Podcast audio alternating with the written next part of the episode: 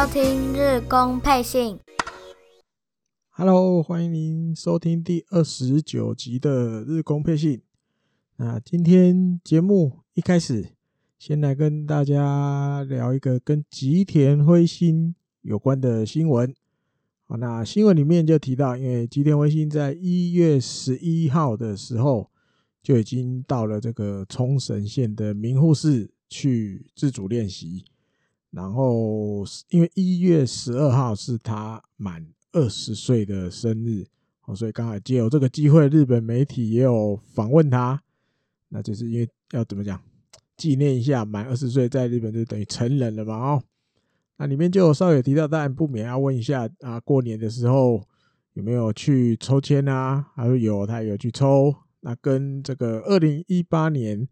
他掀起那个。金竹农旋风的那一年，在甲子园风风光光的那一年一样，抽到一个末级的签哦，但是他觉得好像蛮幸运的，因为跟他那一年抽的是一模一样的。然后还有里面签诗里面就有写说，嗯，就是你在等待的那一个人会来哦，然后还有今年会有这个让你吃惊的事情发生哦。那吉田辉星就有一点自己把它串联起来，把这两句诗。这个牵丝串联起来说，哎，好像感觉是哦，会有一个让我很吃惊的人，是不是？我会跟这样子的人交往啊，毕竟还是想要谈个恋爱这样。然后，因为他就举了一个女演员啊，讲女演员，女演员的名字滨边美波，哦，这大概在最近也算是蛮红的新生代的女演员，对，最近在播那个叫什么？我的女儿不会谈恋爱吧？是不是？好像名字是大概这样子的感觉。这个新的新上映的日剧，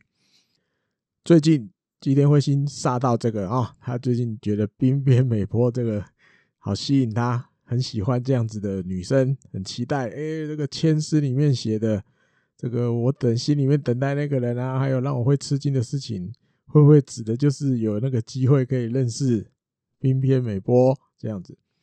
然后，当然，那另外还要正经的，还是要讲一下，然后就是休赛季的时候，他主要是放在这个体能强化。他说今年就是休赛季的时候特别，比如跑步有跑比较多。那因为一般从他怎么讲这个照片里面哦，因为毕竟在冲绳记者也去了，照到一些照片里面，有一些日本网友是觉得他的下盘。就大概屁股马达这一块、臀部这一块，好像又更壮了一点，更大了一点点。哦，肌肉这边感觉又更壮了一点，所以感觉好像，嗯，吉田辉星今年好像真的有想要缴出一番成绩哈。因为毕竟有原航平要已经要离开了，他希望自己能够顶下这个位置，补这个补上这个洞这个缺，然后当一个可以稳定在一年。一年里面都可以稳定在一军的先发投手，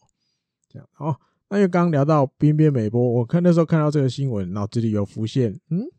好像不能讲怪怪的，就是有一个记忆，大概二零一九年的时候，我记得也好像也是春训吧。那时候我记得他就是也是被问啊，春训有什么晚上没有练习，没有在练习的时候都在干嘛啊？那时候刚好那个日剧在播那个。三年 A 班哦，我记得那时候他受访，他说：“哇，他就追那个追那个每所以每个礼拜准时都要在那个电视前面看三年 A 班啊。”那时候最喜欢里面那个女主角永野芽郁，就啊，年轻人嘛啊，总是这个怎么样，口味变化会比较快。然后我后来查了一下，嗯，永野芽郁大一点点。一九九九年九月二十四号生的，然后吉田辉星是二零零一年一月十二，滨边美波是两千年八月二十九。因为日本媒体那边也有写，就是以日本那个学年来算了，滨边美波跟吉田辉星算是同一个学年的。永野芽月毕竟一九九九年那个算上一个学年的，比较大，年纪大一点的哦。现在吉田辉星比较喜欢跟自己同年龄、同学年的滨边美波，好吧，看一看。然后我又无聊，我又再去查了一下，印象里面日本职棒选手跟有名的女演员结婚的例子好像没有很多，因为大家一般记忆里面，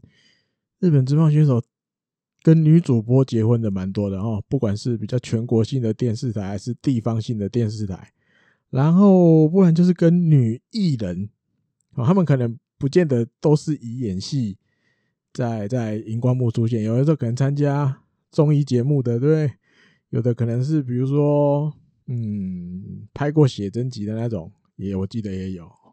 然后查一下，那真的跟女演员主要都是在演戏的结婚，真的没有很多。哦，以现役还在职棒战场上的选手，乐天的这个松井裕树，他的太太石桥信奈算是女演员啊。另外还有一个美马学的太太，嗯，他的艺名是桑托斯安娜，啊，也是。女演员就是都是在演戏的哦，不是像其他那种可能还有可能唱歌或或接通告上综艺节目什么的没有，他就是几乎都是专门在当女演员的。过去还有一个佐佐木主浩，现在这一任的太太这个甲本加奈子也算是就是女演员这边的哈，这样子大概不多。我那时候看到日本网友统计，大概十三对。如果对，大概就这十三对了，差不多了。嗯，不太多，十三对真的算很少了。以日本职棒跟这些比较有名的，不管女主播、女艺人、女演员，这样偷偷如果都要加起来的话，女演员才占十三对，其实就少少的哦。大家可能比较注重的还是，嗯，怎么讲？我不会讲，是光鲜亮丽吗？哦，女主播坐在那边报新闻，对，感觉就比较，诶，好像比较怎么讲？大家比较知道这个人，女演员，除非要真的很有名，然后不就不然不见得每个人都知道他们是谁这样哦。好，再来这个金子义大的消息来一下哦，他现在也是跟吉田辉星一样，已经都先到了这个冲绳名护市的球场那边在自主训练。然后接受访问的时候，他就说，因为他今年要转回先发，然后。他说：“因为刚好吉田辉星跟这个西村天裕这两位也是刚好今年目标想要这个抢到一个先发轮值位置的年轻投手，他们三个刚好现在都在冲绳名护那边自主训练，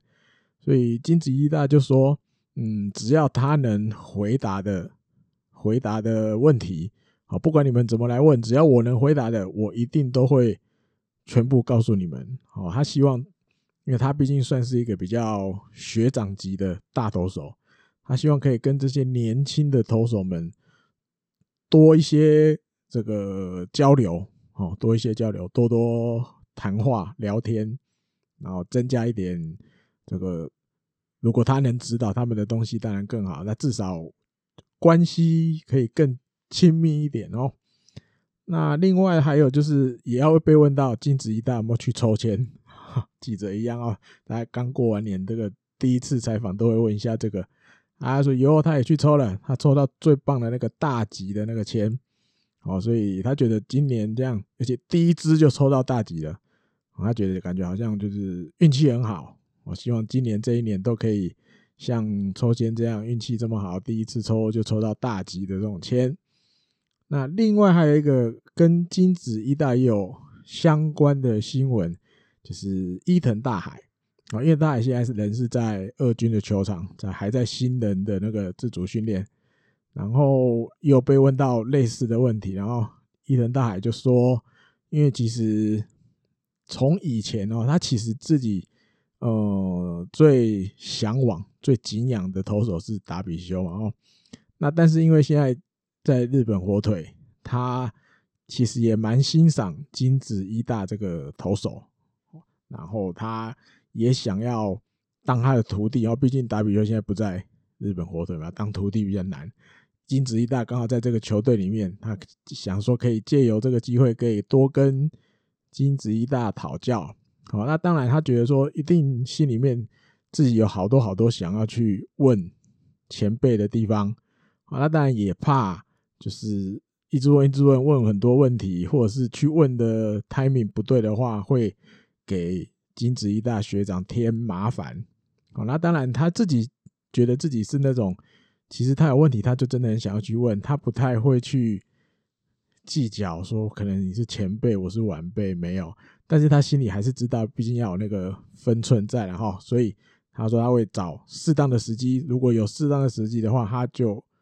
要去问这个金子一代很多问题。好，那他还因为原因就是刚前面有提到，向往的是达比修，没有错吧？最向往的。那达比修其实从他以前还在读书的时候，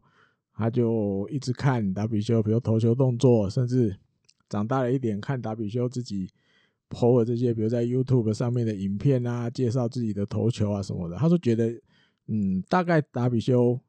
这个教的东西，然后分享的东西，不管是知识的啊、技术上的啊。他大概都看得差不多了，哦，也都知道达比修的这一套理论啊，什么什么的。那他现在比较感兴趣的就是在金子一大身上，因为他说他有一次看到金子一大也是一个影片，就是分享自己的投球动作，解释解说自己的投球动作的那种影片，他也感受到，哎呦，这个金子学长的这些讲的东西。有某些程度跟自己想的是蛮接近的哦，所以他想要多去问，然后就像前面提到一下，想找有只要有机会，他就想要去多问一下，然后甚至当他的徒弟。那因为接下来如果顺利的话，应该春训伊藤大海被分在一军的几率很高，那当然机会去问金子一大的机会就多了很多哦，所以现在就等于期待，因为。录音的这天，一月十八号，大概在不没有过多久，大家就陆陆续续要往这个名名户啊，冲绳县的名户市移动，然后所以见面的机会就越来越接近了啊，见面的时间越来越接近了。另外，伊伊人大海还有一个新闻，就是他在新人自主训练的时候，已经两度进牛棚练投了。那当然都还没有让捕手蹲着，然后跟他搭配的是那个那个第三指名的古川裕大，他们两个以前当然在大学国家代表队的时候有搭配过，那那是继那个国手经历之后，两个人又再度当投捕搭档。那但还没有让古川蹲着接，然后就是站着接。第一次是在一月十五号的时候，牛棚念头投了二十二球。好，当然大大概也只用六七分力，然后报道是这样写，用用了六七分力投而已，感觉还不错。那只是呃伊藤一大，哎、不是伊藤大海，他给自己评分有比较严格，然后他就评大概六十分而已。然后不过他说不急了，慢慢的把那个那个那个齿轮慢慢跟上来哈，慢慢加速，慢慢加速就对了，不急的一开始就要就要吹很大的力气这样。那因为记者还是会很好奇，然后到底球速有多快？因为毕竟这是一个简单的练投，其实旁边也都没有什么测速枪什么的，所以记者们就直接去问了那个古川裕大，问他接球的感觉。他说：“嗯，他自己的感觉，古川觉得自己的感觉，那一天的球速大概一百四十几，哦，大概这种感觉而已，速度大概只有一百四十几。然后再来一月十七号的时候，伊藤大海又。”第二次的进牛棚练投，那这次也没有让捕手蹲下来，然后也没有让古川蹲，啊，这次有投比较多球一点，然后投了三十五球，哦，甚至在最后一球的时候，因为要怎么讲，就是投了可能感觉还不错，又多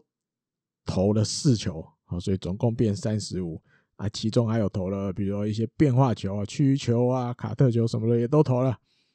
那记者问他：“那跟上次比嘞，你的感觉是怎么样？”他说：“其实因为这两次他都没有用真的出力在投，然后大概都是用六七分力啦。然后有一个事情啊，有一个事情他忘了。伊登大海说他自己忘了，这在这第二次牛棚的时候，他忘了忘了做什么事情。他说他忘了咬那个那叫什么护齿的那个叫什么啊？这要怎么讲？护齿的那个叫……好，大家就知道啊，就是护咬在就像拳击有没有咬在牙齿的那个保护牙齿。好，他说他忘记了，忘记带这个来，所以这一天投球的时候是没有咬的啊，没有咬这个护具的。然后当然因为感觉会稍微不太一样哦，因为毕竟报道里面写，毕竟他说这个东西是他在就是读书的时候就开始了哈，因为他在有一次的动画里面看到，其实达比修在二零一零年的时候还没去那个大联盟之前，还在日本火腿的时候，为了要防止那个智齿投球的时候防止自咬的，因为咬投球可能会出力，咬合会牙齿会出力，智齿会痛。为了防止它痛，所以达比修就开始使用咬这个嘴巴的这个护具。那伊藤大海的场合是，他咬他其实不是为了防止，就是比如智齿会痛啊什么的，他不是，他是觉得他咬了之后，对他整个投球动作的平衡性好像有一点这个加分的效果哦，比较不会往右偏。他自己是讲这样哈，因为他觉得他。没有咬之前，他好像有时候投球动作会比较往右一点点，但是咬了那个东西之后，哎，感觉平衡比较好。投球动作来讲，所以他就一直用，一直用，用到现在。然后甚至每年，因为有时候这个齿的形状、牙齿的形状会不一样，他其实每年都会去再定做新的。啊，那他一次定做就是定做三个。哦，那有一个是专门在做重量训练的时候用。哦，他说厚度大概就是三公厘的那种感觉。那另外两个是投球用的，就是在投球比赛啊什么时候，或是 catch ball 的时候用的。那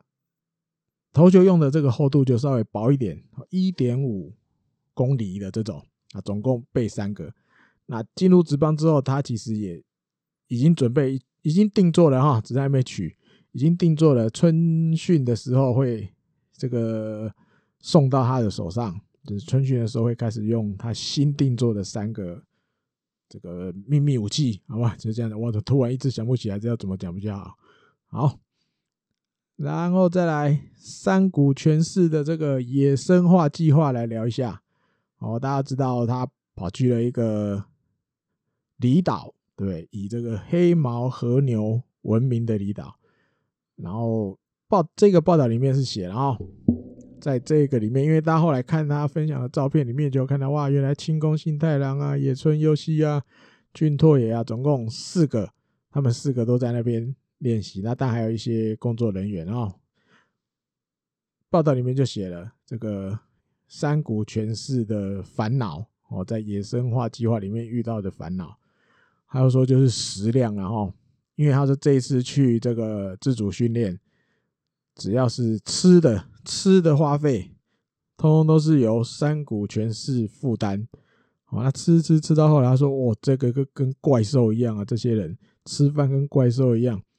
一餐呢要吃二十葛的米啊，葛就是合作的那个合，然后因为破音字念葛，计量的单位的时候要念葛，二十个啊，二十个一个大概就是大家。”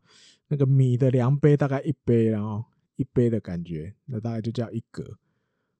一餐要吃掉二十格啊，所以在这个食费、食材的这个花费上负担蛮大的哈。那他没办法，学长要要负担这个。后来就有日本网友给他算了一下，然后因为四名选手要吃二十格。是有点夸张哦，等于一人要知道五葛的米，那太夸张了。所以日本网友去推算，然后山谷讲的应该是全部的人啊，因为从那个照片里面你慢慢去算，参加的大概就是这四个哦，山谷拳士、君拓也、清宫、野村，那帮忙他们训练的这一些训练员啊什么的，大概有六个人，所以加起来大概应该是十个人去。就是跟他们就是一起去那个离岛，那所以你说十个人一次吃二十个，等于一人两个，就好像还说得过去哦，还说得过去。然后，然后报道里面还有提到了，就是山谷全是觉得这一次的野生化计划的训练的感觉是什么？因为他说过去几年其实都是自己一个人去，没有其他的选手，所以你说一个人当然有一个人的练习方法。那这像这次总加他总共有四个人，诶、那又有其他的练习方法，而且一定会比一个人练习的这个方法还要多哦，比如训练的种类啊，训练的东西啊还要多。他说，其实今年感觉起来有比以前更充实哦，训练的东西更充实。那当然，呃，他觉得他当然有有还是有多少教了一些后辈一些训练上的东西。那希望跟他们三个人今年能够有一起成长的感觉哦，因为毕竟今年是四个人一起去自主训练这样。好，那当然在最后一天的时候，因为现在录音的时候，其实野生化计划已经结束了哦，就是在他们在离岛训练的这这一段期间已经结束了，他们都先各自回去了，好，要准备二月一号要再飞回来冲绳啊。最后他其实是有。不算直接公布了哈，但是有比如照片里面啊，或是他在 IG 里面 po 的那些字里面有答案哦。这个以高级黑毛和牛闻名的这个日本的离岛到底是在哪里啊？答案是冲绳县的伊江岛。伊江岛，那其实眼睛比较尖的朋友，如果你是有在追山谷的 IG 的话。我记得好像是第六天，他有上传了一艘，就是他们那个这个伊江岛跟冲绳本岛之间运航运的那个接驳船，啊，有点像游轮、游游轮啊，算游轮的那种感觉。他第六第六天的时候有播，它上面有伊江两个字，然后，所以其实他前面有透露到一点点啊，但最后一天的时候还有，我记得有一张照片是山谷玄是直接拿那个牛肉。好，跟牛肉合照，那牛肉上面就有很明显的三个字叫伊江牛。好，所以去查一下就知道这个神秘的地点啊，这个到底神秘的离岛是什么？是冲绳县的伊江岛，啊？公布答案啦。好，再来下一个，我、哦、这个有点八卦的消息，然后但是还是要来分享一下，对不对？毕竟日本火腿的大小事嘛，哦，这个。虽然我不知道这叫大事还是小事，但是总是也算日本火腿的事。好，介绍一下这个中田翔，在一月十四号发刊的这个日本的八卦杂志叫做《周刊新潮》。一月十四号发刊的这一场这一期里面，里面有一小段一小段内容有提到，就是有一个客人哈，以前是有被中田翔招待。去这个现场看球的这个男生，在赌博哦，赌这个百家乐被抓到了，好，而且据这个消息来源指出，这个男性啊，算在日本那边就是算反社会的人士啊，讲大家比较听得懂的，应该就算黑道了啊，话不就讲话明了的黑道的意思，就是。把他这一段写出来，说哦，中田翔曾经招待去看球的人，里面一个有一个因为赌白家乐被抓到了，而且是黑道这样。那因为这种事情被写出来了，其实你说八卦杂志，但有有可能会是真的，有可能不是真的。那因为中田翔现在，嗯，人就是在自主训练哈，比如说他。几乎每年都会跟这个他以前在大阪同印的学长西刚刚啊什么的，都会一起去自主训练。那也都会在自己的 IG 上分享一些照片啊。当然，这事情发生之后啊，这个网络上一定球迷们就会关注嘛，会注目。好，那甚至有就有球迷直接在他 IG 下面留言，直接问他问中田翔，这个报道写的是真的吗？哦，而且中田翔居然还回应了。中田翔回应说，报道里面的都不是事实。哦，他没有招待过这种像报道里面形容的这样子的男性去球场看过球，他都没有，他没有这样子，没有招待过。哦，所以这件事情目前大概就是到这个程度，就是也没有再有什么后续了啊。但如果或许下一期。周刊新潮又要出新的的时候，会不会有再报一点后续的？这当然就要等到下一期出刊的时候才知道。然后，那目前中田翔是否认，否认，他说没有，这不是事实。好，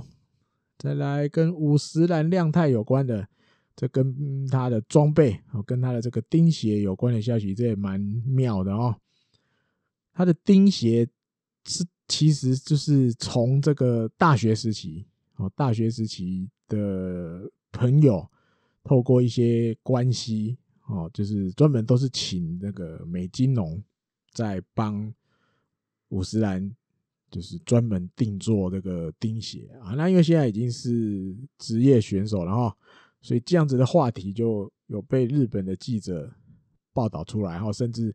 那照片里面都有请请他拿这个现在最新的最新请美津浓帮他做好的这个钉鞋定做的钉鞋。那看到那个钉啊，鞋子鞋底的那个钉，记者就觉得，哎，好像跟一般印象里看到其他职棒选手后，尤其是一样守外野的，好像不太一样。那个钉的位置不太一样。哦，那记者就写了五十岚定做这个钉。哦、呃，大概在鞋子的前前部分，大概脚掌这一边，它是有我看六个钉的。那一般好像都五个比较多。哦，那后面脚跟这边五十岚的只有两个钉。哦，那有记者就去写说，他这样子这个钉的这个配置的位置，其实好像有点比较跟。专门在跑田径短跑选手的那个钉的位置蛮相近的哦。那而且这个整个鞋子也是特别做过轻量化的。那五十岚自己回答哦，他就是说没错啦，因为他这个东西就是他自己觉得钉子如果是这样子配置在脚上的时候，他觉得跑起来其实是他觉得自己最顺的哈。那我觉得多少跟他。毕竟以前国中的时候是跑短跑哦，有这个经验呢，我觉得，所以他会有这样子的自己的要求或自己的坚持，我觉得不会太意外哈。因为毕竟这种东西用起来一定还是要自己心里觉得最顺才有用嘛，才舒服嘛。不然你怎么穿觉得不顺，或者是跑起来觉得怪怪的，一定都会影响你在场上的表现哦。那当然，因为记者就有追问说：“哎，那除了那个钉子的位置之外，其实整个轻量化拿起来真的很轻哦。那它的材质是什么？”那五十岚是说：“这他也不便透露。”然后这毕竟是那个美金融这个厂商特别帮他做的哦。那你说的话，就其实就是算，毕竟是人家的那种企业机密，然后企业秘密，所以他也不方便讲哦。那总之就是。嗯，这个鞋子跟一般这种比较可能比较速度快的选手，或者专门守外野的选手穿的那个钉鞋，稍微不太一样哦，稍微不太一样，这也蛮有趣的。因为其实你看看到这个新闻，比如五十岚亮太的啦，或者是伊藤大海的话，我觉得都有让我感觉到现在的年轻选手很多东西，其实因为资讯，我觉得也很发达了啦，现在。他们其实都还没在进职业之前，其实用的这些装备就已经，你记住直接可以讲已经是职业等级的，哦甚至已经会自己去定做自己觉得舒服的样子或款式，或者是什么什么特别的设计，什么都有哦。好，再来预警大翔的新闻来分享一下，他现在人在二军的球场自主训练。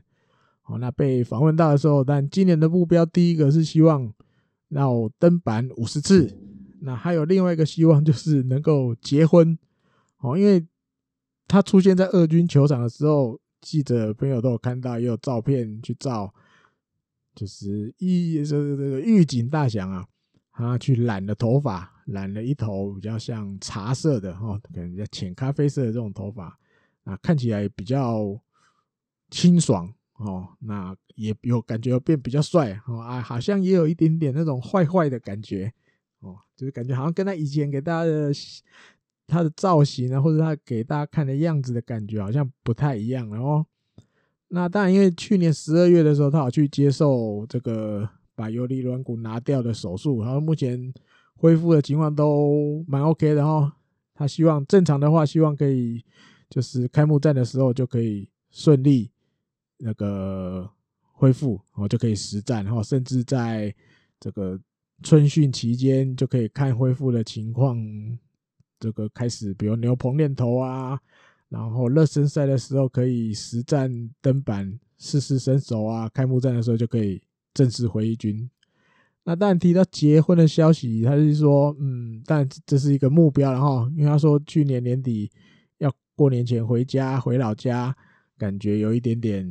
寂寞哦。虽然有家人的陪伴，但是就是身边自己的身边总是少了一个哦。尤其他这个同学年的在球队里面，同学年的有原航平啊，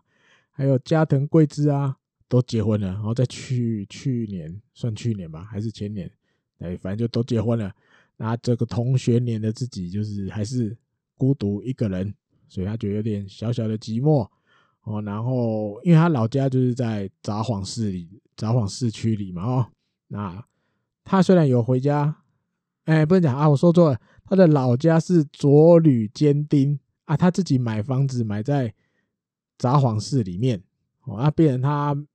没有回老家。哦，没有回佐吕间町哦，因为怕一些感染，就是因为这个疫情的东西，他没有回老家了，说错了，他没有回老家，自己一个人在札幌市自己的家里面过年，啊，边看那个 NHK 的那个红白歌合战，我就像一个人过了一年，然后可能吃饭的话就去这个超级市场买一些东西呀、啊，自己小小煮一下这样子哦，所以有一点寂寞，希望今年。嗯，有 有机会结婚哦，这个可能要靠我看这个最近这个新闻哦，大家知道日本职棒好像也蛮多选手都结婚，甚至跟一些女明星啊什么的，感觉起来几乎每个都会写都是有人介绍啊，朋友的友，然后有人介绍，所以看看预警大奖的朋友们赶快介绍一下哦。好，下一个新闻来，哭瑞辉一下。哦，上一集有提到库瑞辉，结果因为其实前面都没有写什么时间点啊，所以我可能误会成库瑞辉已经跟那个公西上生去参加公西上生补习班了哈。因为上一集不是有提到公西就约他吗？你来，你来，你来兵库县吗？一起一起来训练。结果哎，没有，库瑞辉现在还在二军球场自主训练啊。原来啊。他是一月二十号才要去兵库县跟宫西尚生会合，然后一起自主训练，然后训练完应该就是要一起往那个冲绳二月一号冲绳名护县名护市出发。好，所以顺序感觉我我把搞颠倒了哈，我以为已经去了，结果还没，现在还在二军自主训练，二十号才要去跟公西会合。那但。今年他目标一样也放在希望能够出场五十场比赛，好，那他自己觉得是他今年要特别的去训练他的下半身，好，然后储备那个一年都能一直在一军战场上表现的那个体能，哇，主要他觉得他今年重点要放在这边哦。好，再来跟西川遥辉有关的新闻来一下。当然，这个主角不是西川遥辉，主角是坂本勇人。哦，这是在刷无聊刷雅虎体育的那边的新闻时候看到的。他就提到坂本勇人现在也是在自主训练啊，跟他的学弟，不是讲学弟啊，球队里巨人队里面的学弟汤浅大、真田路这些年轻选手一起在自主训练。然后里面就有提到他们在做一个这个增加爆发力的训练的里面。他有提到，他说这个爆发力训练啊，其实是去年十二月版本自己跟西川遥辉在自主训练的时候，西川遥辉教给他的方法。哦，他说这个爆发力的训练其实主要比较强调利用跳跃哦来增加你的那个爆发力，做一些跳跃的动作来增加爆发力。那因为他自己觉得。版本自己觉得自己有年龄了嘛？哦，这个二零二一年的时候已经来到三十三岁了。你说有一些东西，比如爆发力啊，其实都比过去自己再年轻一点的时候有比较，就是弱了一点点，没有像年轻的时候那么好了。所以希望借由这些其他的这种选手的训练方法和分享，来让自己试试看今年。这个爆发力这部分能不能再回来一点点？哦，那但其实不止爆发力的东西，然后不止爆发力的训练的方式。他说，版本说，其实他也跟西村遥辉讨教了一些跑垒的技巧哦，跑垒的技巧，然后希望也可以应用在今年的球技上哦，就是其实就是。虽然主角不是西村遥辉，然后主角是坂本勇人，但是因为我有你觉得看到这种新闻，你觉得原来选手间的交流，哦其实也不见得一定分大牌才能教小牌，或者是高薪的才能教低薪的，也真的都不一定哦。就是各有各的长处，那我有我的长处，你有你的长处。诶，我看到你的长处好像是我没有的，我就想要跟你学，哦，这种感觉。那当然也希望。这些东西也可以再传承下去给年轻的选手哈，比如说刚提到汤浅大啊、真田路啊这样，就觉得这就是现在的日本职棒感觉跟以前比较不一样哦。以前的日本职棒可能大家壁垒分明的感觉比较重一点点，但或许私底下交流还会有，可是可能我觉得没有像现在这么多这么频繁哦。现在比较大家私底下。联络啊什么的，我觉得都比以前那上一辈或上上一辈的选手来的多很多哦。好，再来石川直也的消息，再更新一下啊。石川直也现在人也是在这个嗯二军的基地，好，不过他在一月十五号的时候就会提早出发到冲绳去了，到冲绳去，他想要早一点去冲绳准备。因为目前都还是在复健的阶段而已。好，那他已经有做一点点那个 KG ball，有做一点点，距离还没有很远，所以他希望，比如接下来十五公尺，好，二十公尺，然后慢慢加，慢慢加，希望春训结束的时候，大约可以拉到五十公尺的这个距离，然后可以顺利的做这个投球动作哦。所以其实都还在复健阶段，然后主要是目标还是放在八月。目前看报道，其实并没有说好像可以提早，目标还在放在八月能够回战场就好。好，再来的于左健的新闻，这个稍微比较花絮一点点，然后里面是提到，因为大家知道日本为了签了一个新的羊头左头，叫做 Robbie 阿林。那刚好跟跟这个桃色幸运草的成员里面，名字叫做佐佐木彩夏的，他的绰号也叫阿林，就是一模一样。那宇佐健那时候知道，哎呦，球团签了一个新的洋头，名字居然叫做阿林，整个因为他知道他是这个桃色幸运草的粉丝啊，简称吧桃草粉宇佐健，所以他就有点嗯，眼睛一亮，哇，甚至觉得说哇，如果有机会，到时候。这个球季的时候，希望自己可以跟这个阿林搭配，哦，感觉就有点那种粉丝的那个完气息，完全都出来了。这样，他说有有，他也想好了，到时候阿林来日本之后，他要怎么去跟他讲话，哦，建立关系。他说他就要从这个跟这个阿林介绍，另外这个阿林的唱的歌开始。好，想要利用这个这个佐佐木彩夏唱的歌来跟这个新羊头阿林来来开始接，就是开始他们两个人之间的对话啊，或者是跟他熟一点啊。好，那当然，另外这个比较粉丝的部分之外，记者也有问，然后因为他宇佐健现在也是在二军的球场自主训练，他说今年他其实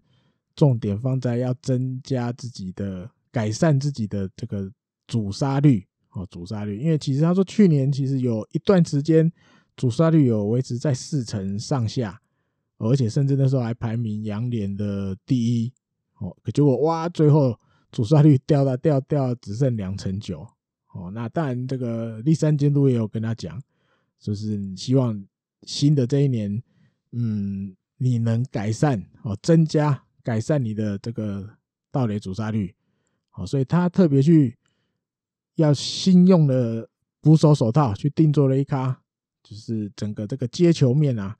比以往来的再小一点点的捕手手套。哦，但我觉得点就是放在接到球之后，要球要从这个手套拿出来，希望这个时间可以减短，然后更快、更更快的拿好球、握好球，然后就传去二垒。哦，而且他说他想要学习他那个巨人队时期的先拜小林诚司的的传球。哦，他说传球不只是传得快就好，或者是传得直就好，他希望除了直球之外，还能这个传出去的球还能有一点点像秀斗的这种回转的感觉，这种感觉传过去刚好秀斗下去。刚好接这个，不管二垒手或游击手接球的位置，刚好就是那个跑者脚要滑进二垒那个位置。他说：“哇，这个就是完美了，一百分的 image。”他说：“希望他今年能够朝这个 image 去努力，好来改善自己的阻杀率。”好，我再来跟一个片冈讲人与伊藤大海之间的一些姻缘，我这里看到的时候也蛮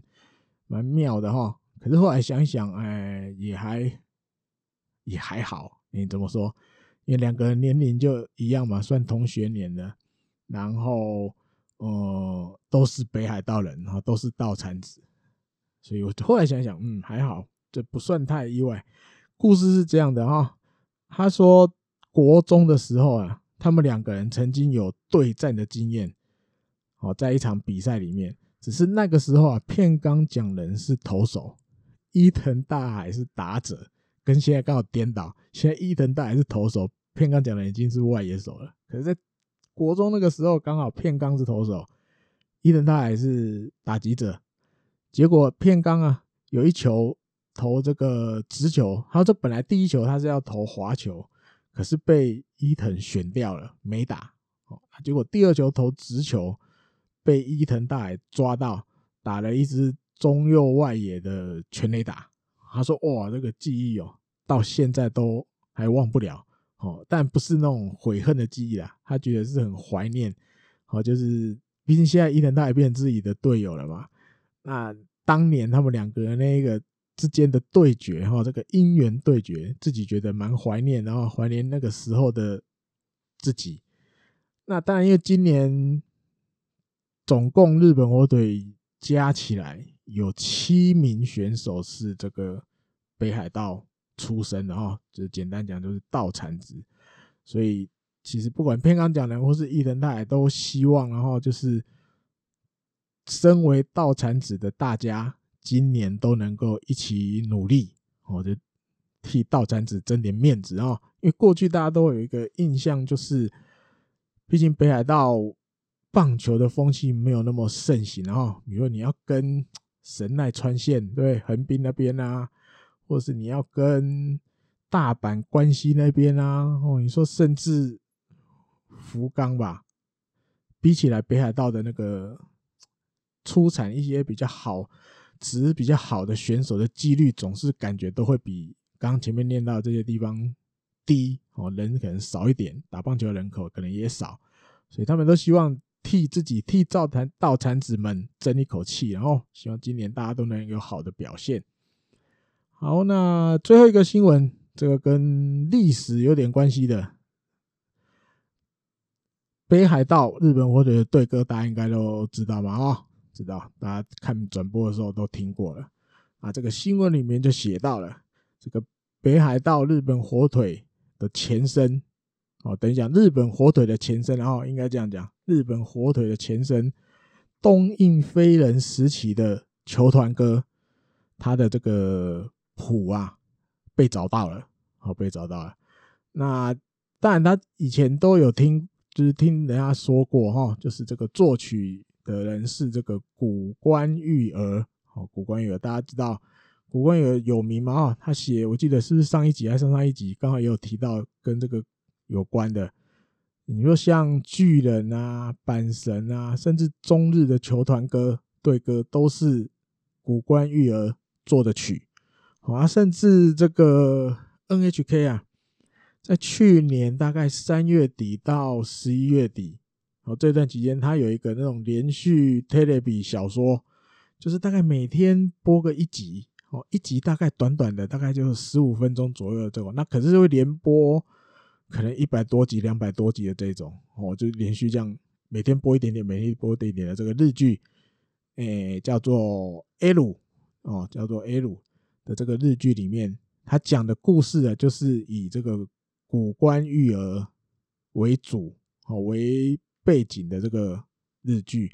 那里面就有提到哦，比如说大家讲到谷关育儿，应该蛮多人会除了刚前面提到巨人啊阪神的对歌之外，还有一个有名的就是他替甲子园哦夏季甲子园写的那个龙冠为你而闪耀，哎看哇 Kimi 卡卡亚古哦，这个一定。这个旋律播下去，大家都是听过的哦。那所以你说，我记得 NHK 在去年就是十二月三十号里面，他有一段里面的表演也是，就是比如主演的这个洼田正孝啊，还有什么？因为刚好那个二阶堂富美，她也是主持红白的女女主持人嘛啊，还有演这一部戏的一些演员，中间有一个表演的项目，就是他们一起唱刚刚提的那个甲子园的那一首歌。所以蛮多球迷那时候，日本的球迷呢，看到 NHK 居然有播这首歌，就大家一起在唱，感觉都很怀念。毕竟去年甲子园都没有打嘛，对不对？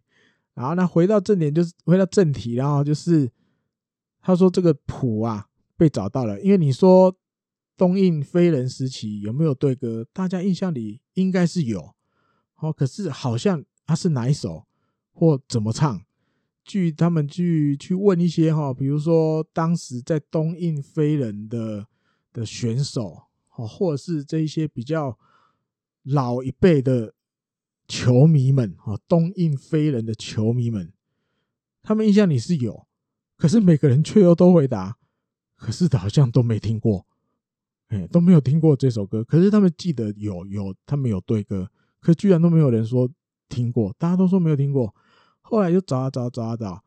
就在这个谷关育儿的故乡福岛市，他那边有一个叫谷关育儿纪念馆里面找到了，找到了那个谱，而且是古关裕儿亲笔写，用 铅笔写的哦，铅笔写的，上面还有比如说可能有一些，因为你就写写曲画谱嘛，画那个音符啊什么的，像那个豆芽菜那些啊什么什么的，总之有时候会写想要改什么的，诶，都还有那个。古关用橡皮擦哦，擦掉的痕迹啊，什么的都有，或者在擦掉之后再写上的痕迹。好，而且它这个谱上面这个 title 名字就叫《东映飞人之歌》哦，所以哇，大家就找，哎，找到了，找到了，原来在这个古关裕儿的纪念馆里面有被保存下来，哦，有被保存下来，而且它谱还有两边，一个是 melody 的谱，一个是。钢琴伴奏的谱，哦，它写在同一张，等于一个在左半边，一个在右半边。哦，那还有甚至他他有写他自己的古关裕儿自己的名字，哦，甚至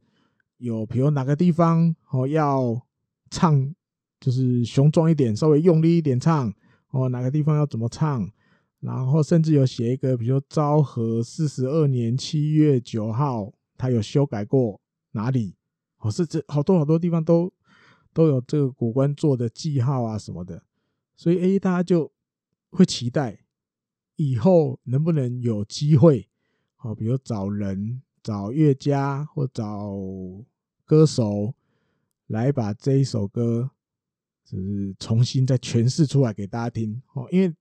大家看了这个谱的感觉，应该是比较像，就是怎么讲，嗯。跟这个前面提到甲子园的这一首《龙冠为你而闪耀》的那种感觉，好像蛮像的。好，但是实际唱出来会怎么样？因为还没有没有去唱，所以不知道。所以其实大家还蛮期待，如果以后真的有机会找钢琴师或找歌手把它唱出来给大家听，哦，那大大家就可以知道，哇，原来那个大家奇幻中哦梦幻中的那一首东印飞人的球团歌。到底是怎么唱啊？或者听起来是什么感觉？或许以后的某一天有机会问世，好不好？公诸于世！现在好像就是个谜一样，好像有，但是都没人听过。好，那另外还有一个更厉害的，这个东印飞人的前身，刚讲的是日本火腿的前身东印飞人，东印飞人的前身东极飞人的球团歌，他的歌谱还有歌词。也有找到啊，也有找到，所以或许以后说不定两首都有机会听到，然后说不定就是这样。这个看的时候，其实心里面有一点点激动哦，有点激动，因为毕竟虽然那个年代离我们很远，哦，查了一下，东印飞人时期指的是一九五四年到一九七二年，哦，那东极飞人时期是一九四九年到一九五三年，这样。那日本火腿这个公司从就是接下来这个球队是在一九七四年，而且但一九七三年还夹了一个日拓日拓红姆飞人的这个球队，然后而且他只经营了一年就卖给日本火腿。其实大家所以大家记忆里面大部分都是留印象里是记着这个这个日本火腿前面东极哦，毕竟。持有的时间还蛮久，然后一九五四到一九七二还蛮多年的，大家比较记得的是东印这一块，然后所以大家觉得如果有机会可以听到东印飞人队的队歌是什么样子，哦，大家就或许有一天可以听到哦。好，那以上就是第二十九集的日工配信，跟大家分享到这边，我们就下一次再见喽，拜拜。